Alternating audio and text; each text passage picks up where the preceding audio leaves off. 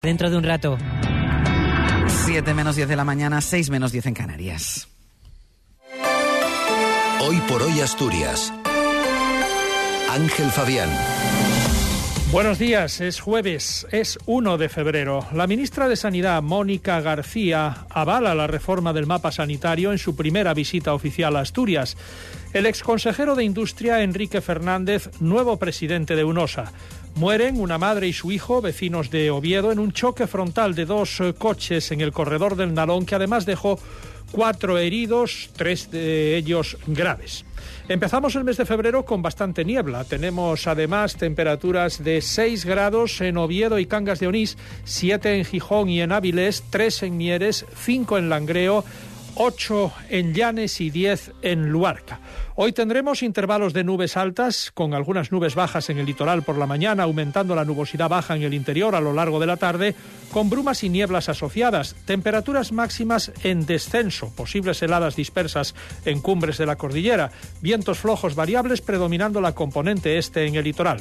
El tiempo va a continuar estable en los próximos días. Martín Valle nos acompaña en la técnica.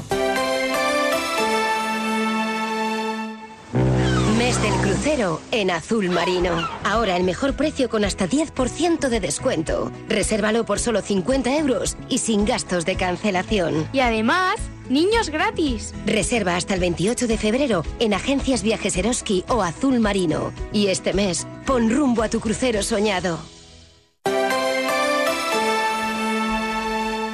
Son las 7 menos 8 minutos de la mañana. La ministra de Sanidad, Mónica García, dio ayer su visto bueno al proyecto de reestructuración del mapa sanitario en el que trabaja el gobierno asturiano y que reducirá a tres las ocho áreas sanitarias actuales alabó que se base esta ordenación en criterios poblacionales, asistenciales y comunitarios y que permita reducir la burocracia. Es una buena noticia que haya una reestructuración de las áreas sanitarias en base a criterios poblacionales, a criterios asistenciales y a criterios también comunitarios, ¿no? de cómo somos capaces de hacer esas sinergias entre los diferentes hospitales eh, terciarios, hospitales secundarios, eh, centros de salud. Eh, en definitiva, bueno, pues creo que es una buena noticia que los gobiernos, y en este caso la Consejería, haya hecho un diagnóstico preciso de qué es lo que necesitan los ciudadanos asturianos. Respecto a la posibilidad de que Asturias acoja a la Agencia Estatal de Salud Pública, Mónica García reconoció que es muy pronto para hablar de su ubicación.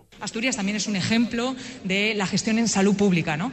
La sede, el lugar donde se va al final a quedar la sede, eh, requiere un procedimiento en el que bueno, pues hay diferentes candidaturas y será en colaboración con el Ministerio de Política Territorial el que decida al final cuál es el lugar más idóneo. La consejera de Industria, Nieves Roqueñí, confía en poder desencallar el conflicto de las ITV lo antes posible.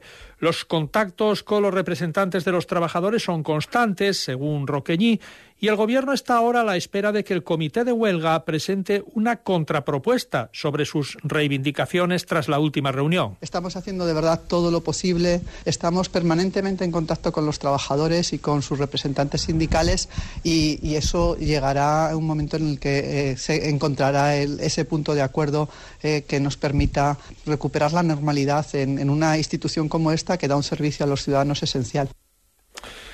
Los grupos parlamentarios de la oposición van a llevar al Pleno de la Junta General del Principado distintas iniciativas en relación con la situación de las estaciones de ITV tras más de cuatro meses de conflicto laboral que está generando graves trastornos a los conductores, que se ven obligados en muchos casos a acudir a pasar la revisión obligatoria de su vehículo a las eh, comunidades autónomas vecinas, tanto a Cantabria como a Galicia o Castilla y León. El Consejo de Administración de UNOSA ha nombrado a Enrique Fernández presidente de la compañía, a propuesta de la Sociedad Estatal de Participaciones Industriales, la SEPI. Sustituye el exconsejero de Industria a Gregorio Rabanal, al frente de la compañía desde 2018 y en cuyo mandato fue firmado el Plan de Empresa 2019-2027, con el que UNOSA afronta su compromiso con la descarbonización y la transición energética justa.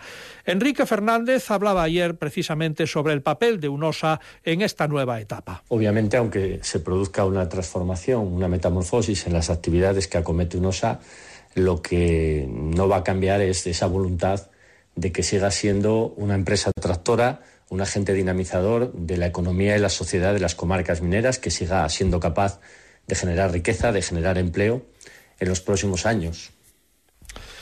Dos personas perdieron ayer la vida en un accidente de tráfico registrado poco antes de la una de la tarde en el corredor del Nalón, en la carretera AS 117 a la altura de Sama del Langreo. El accidente se produjo en una zona de la carretera con doble carril de, en ambas direcciones, eh, muy cerca de, ya del puente atirantado. Dos vehículos colisionaron frontalmente y como consecuencia del brutal impacto fallecieron una mujer de 68 años y su hijo de 39. Ambos eran vecinos de Oviedo. Los fallecidos viajaban junto, juntos, queremos decir, en uno de los turismos y en el accidente otras cuatro personas resultaron heridas, tres de ellas graves, son todas ellas de una misma familia. Las eh, dos personas fallecidas, junto con otros tres familiares que viajaban en el mismo coche, se dirigían al funeral de un pariente en Sama. El accidente se produjo en el corto trayecto entre el tanatorio de Sama y la iglesia. Faltan eh, cuatro minutos para las siete de la mañana. Deportes, Martín Gago, buenos días. ¿Qué tal? Buenos días. Últimas horas de mercado tanto para Sporting como para el Real Oviedo. En el caso del conjunto de la capital del Principado no se esperan salidas y tampoco llegadas. Hay que destacar que hace un par de días se confirmaba que Abel Bretones va a seguir vistiendo de azul hasta el próximo verano y también que Luis en principio no se marchará a Juárez porque no satisface la oferta en lo económico. Así que, salvo que en las últimas horas llegue una oferta irrechazable, el Oviedo no va a dejar salir a nadie y en principio tampoco incorporará a ningún tipo de futbolista más allá de Komenchenko, el fichaje ya hace varias semanas va a llegar al Principado en principio la próxima semana para trabajar ya junto a los compañeros después de ser eliminado Uruguay de ese preolímpico sub-23. Además, hay que destacar, destacar perdón, en el caso del Sporting, también espera un cierre tranquilo, no se prevé ninguna novedad después de ese fichaje de Mario González y las salidas de Geraldino en Olcoto y Jordan Carrillo, que además eh, Jordan Carrillo fue protagonista ayer con un eh, gol y una asistencia con Santos eh, Laguna.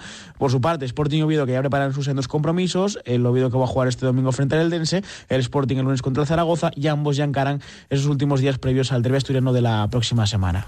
Bueno, pues con estas noticias estamos estrenando este mes de febrero, por cierto, en un año bisiesto. Este año febrero va a ser un poco más largo. Y eh, empezamos el día con bastante niebla. Es el fenómeno meteorológico que caracteriza sobre todo la mañana de este primero de febrero en Asturias. Faltan dos minutos para las siete.